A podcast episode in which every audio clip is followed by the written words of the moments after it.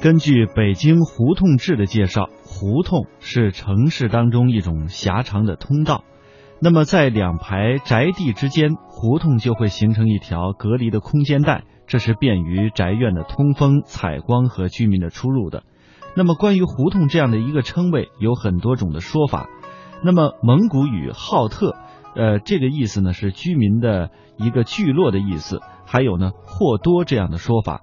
有胡人大同这样简称的说法，那么最流行的一种呢，就是胡同啊，源于蒙古语，就是水井的意思，或者说呢，叫做有水井的地方。最早建筑于文字的胡同，出现在元杂剧当中，取材于三国故事关汉卿的杂剧剧本《单刀会》当中。那元大都皇城之外，就构成了居民区，叫做坊。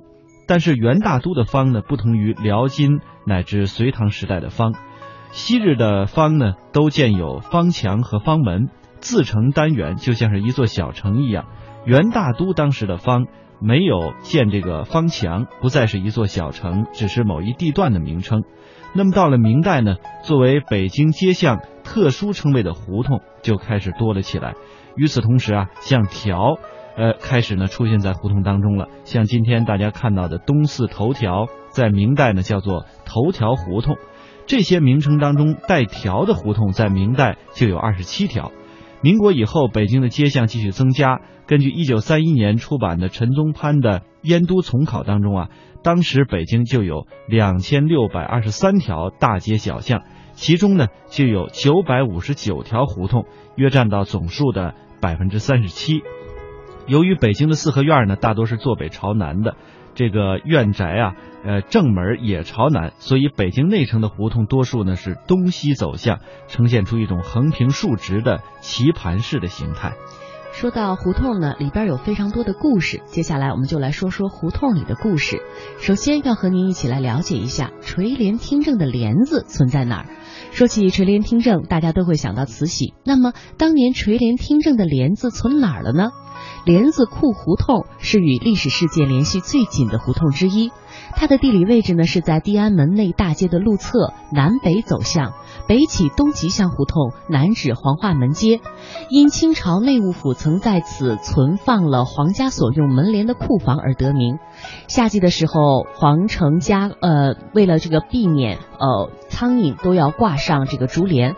到了慈禧太后时期呢，她以同治帝太小不能处理朝政为由，杀了肃顺等八个顾命大臣接管了朝政。可是这女人议政呢，在当时还是有违常理的。为了缓解朝臣的不满，这慈禧就别出心裁的安排了垂帘听政。这些竹帘都是由工匠精选南方的上等瓷木为原料，经过十几道工序精工编制而成。可是再精细的竹帘也难免会有破损的地方，以新换旧是免不了的。那换下的旧帘子，因为是皇家用过的，所以不能卖给平民百姓使用，就只能设立一个地方来储存。于是呢，就有了帘子库，而帘子库所在的这条胡同就成了帘子库胡同。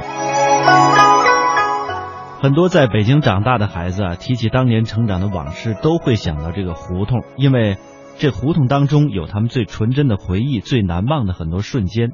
胡同也承载了他们当年成长的春夏秋冬。接下来呢，我们就走进一个专题节目，也是中央台的一个获奖节目《老北京胡同的春夏秋冬》。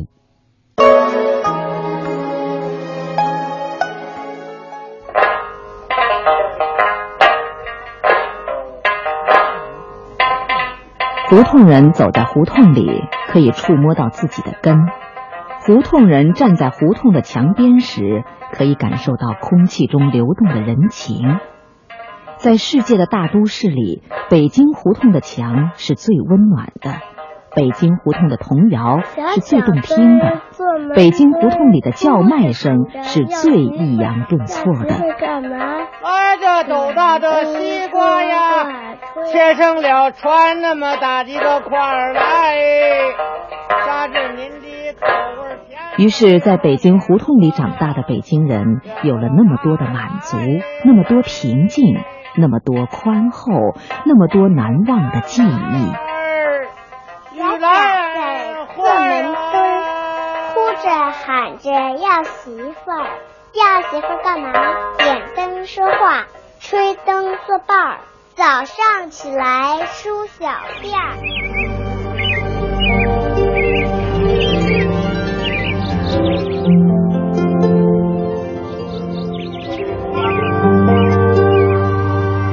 鸟息声声，嗡嗡蜂鸣。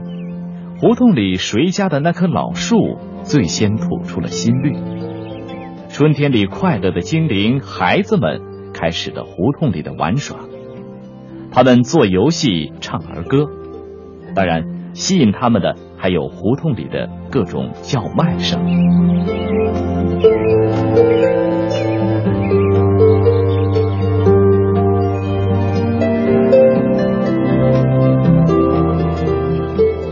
花红草绿的春季，北京的胡同是孩子们娱乐运动的场所。约上张家的妞妞，拽上李家的二小，再喊上王家的大哥小妹，几个小伙伴就开始了胡同里的游戏。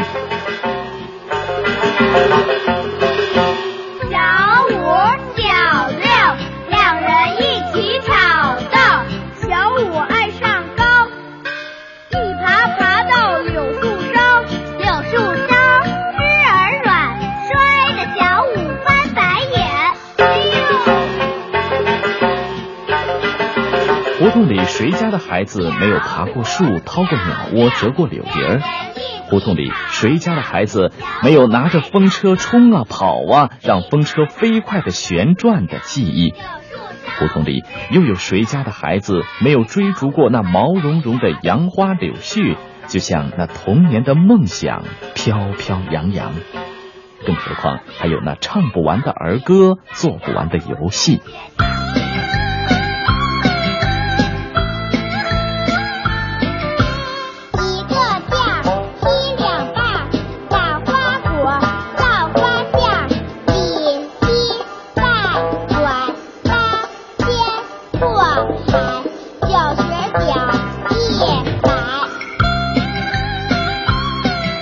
胡同里的孩子常常玩得风风火火，跑得满头大汗，于是，一屁股蹲在家门口的门墩上，巴望着小商贩们挑着小吃出现在胡同口。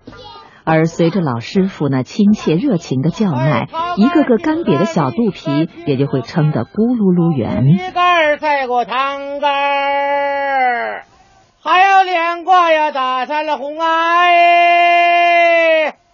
还有莲瓜呀，打上了红哎！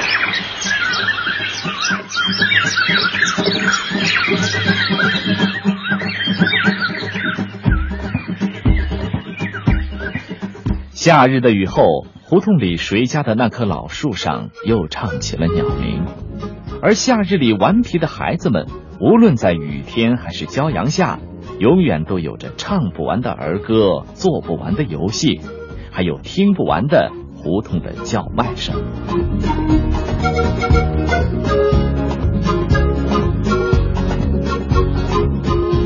夏日的胡同，随着那爱变脸的天气，充满童真的各项活动也在变化着新奇。几个顽皮的愣小子，刚刚还在顺着胡同的墙爬到邻居的树上逮知了、捉迷藏，一阵暴雨就把他们赶回了家。但转眼雨过天晴，不甘寂寞的孩子们便踩着水洼又跑向了胡同，边跑还边唱着北京那首家喻户晓的儿歌：水鸟，水鸟，衔着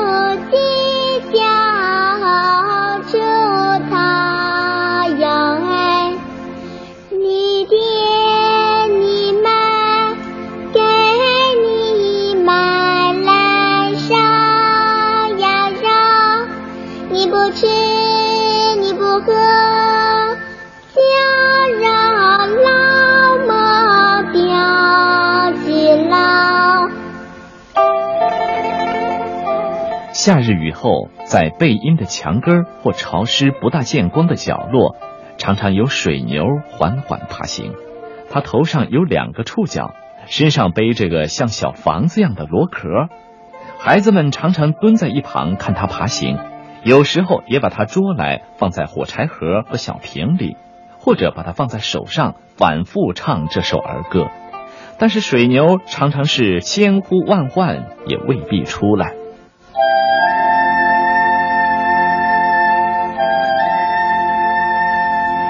夏日的胡同最热闹的时候是黄昏时光，太阳落山，弥漫了一天的热气散了，学哥学姐们放学回家，就带着小弟弟小妹妹们在胡同里玩儿。而这也正是串胡同的小贩儿们最繁忙的时候，他们常常挑着扁担，推着小车，一路吆喝过来。来，孩子，好吃的，胖个长的脆甜过来。哎，面糊了，面糊嘞，把糊嘞，把糊嘞。哎，老烟挂了一大条。哎，这喝了水的。胡同里一声接一声的叫卖，常常此起彼伏，但在一些老北京的记忆里，它却是人间最好听的声音，抑扬顿挫，声声入耳。大队下面来，新鲜的黄花鱼大队下面来。夏夜的胡同里，爱热闹的老头老太太也常常来凑热闹。老头蹲在胡同里的石凳上，默默的下象棋，或者呢是几个情投意合的老爷子凑在一起喝着茶聊着天儿。老太太则搬个小板凳，摇一把蒲扇，教孩子们念童谣。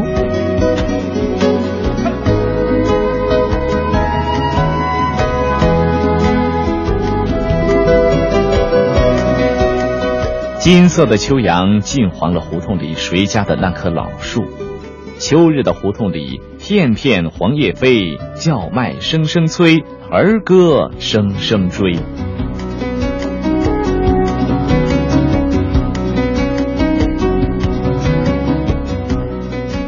硕果累累的金秋是孩子们大饱口福的季节。而这时候，串胡同卖水果蔬菜的小贩儿格外的多，也分外的受到孩子们的欢迎。菜呀，大土豆洋葱头哎，来不说的来。秋季的胡同，孩子们的玩乐当然不仅仅是聆听胡同里动人的吆喝，爬树摘枣、上房听歌哨，就是生活在老北京胡同里的孩子们的一大乐事。尤其是顺着胡同墙根架上人梯，悄悄地爬上邻居大爷的房顶，然后把正在啄食的鸽子猛地一下，悠扬的歌哨便在胡同的上空飘扬。孩子们则一字排开，躺在房顶上，口中念念有词。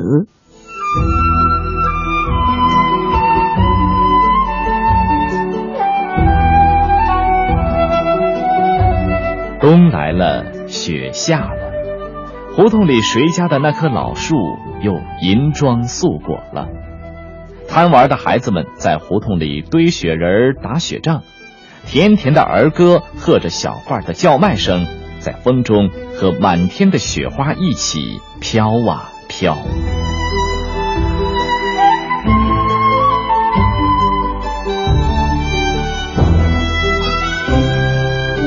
北方人有猫冬的习惯，寒冷的北风一吹，胡同里的人们大都喜欢在屋里围着火炉喝茶聊天儿。但寒冷禁锢不了孩子们爱玩的天性，尤其是飘雪的日子，孩子们更是叽叽喳喳地跑向胡同堆雪人、打雪仗。调皮的张家二小常常把几个小伙伴骗到一个银装素裹的树底下，猛然一碰。雪花抖落下来，然后冰凉的掉在伙伴们的后脖子里，于是他们便会又惊奇又高兴的缩着脖子吱吱叫，一个个小鼻子冻红了，一双双小手冻僵了，但他们的小嘴巴却从来没有停歇过。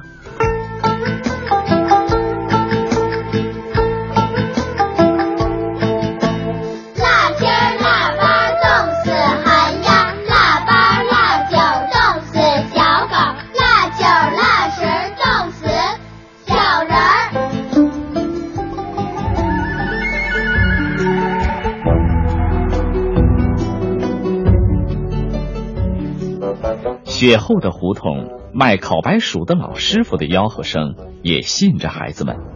大油桶做的烤炉，边缘码着一圈烤熟的白薯，四周散发诱人的焦香。孩子们忍不住追着香味儿围过来，抠出仅有的铜板买一个。虽说这样乱花钱可能换来父亲的斥责，搞不好还要挨板子打屁股。但是捧着香喷喷的烤白薯，双手暖得热烘烘，在严寒中拥有这样美妙的时刻，那点小惩罚或许也算不了什么。冬季的胡同让人难以忘怀的，当然还不止这些。那些让孩子们牵肠挂肚的叫卖声很多，有卖半空花生的，有卖萝卜赛梨的，还有卖炸豆腐开锅的。冰糖儿的，只把酱一个味儿来包。热情的吆喝，孩子们便缠着父母开门出去买个叫做心里美的萝卜。在一盏小灯下看卖萝卜的，挑出一个绿皮儿红瓤的，听他用小刀劈开萝卜的清脆声，就让孩子满心的高兴。随着春节的来临，串胡同小贩的各种吆喝，更是让孩子们充满了希望。看瓜呀，起早哎，芝麻尖嘞，松木枝啊。花来买花，而孩子们围着小贩儿们，也在唱着一辈一辈传下的歌谣。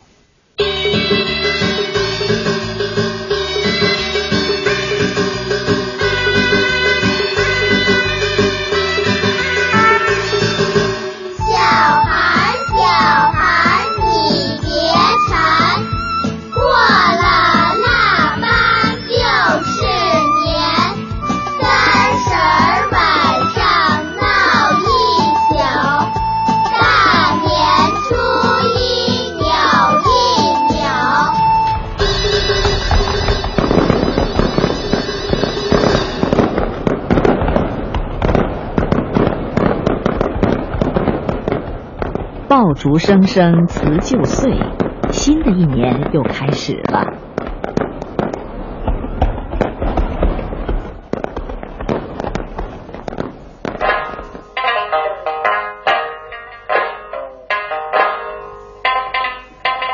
就是在这样的不知不觉中，唱着儿歌，我们在胡同里长大；听着小贩的各种吆喝声，我们成人了。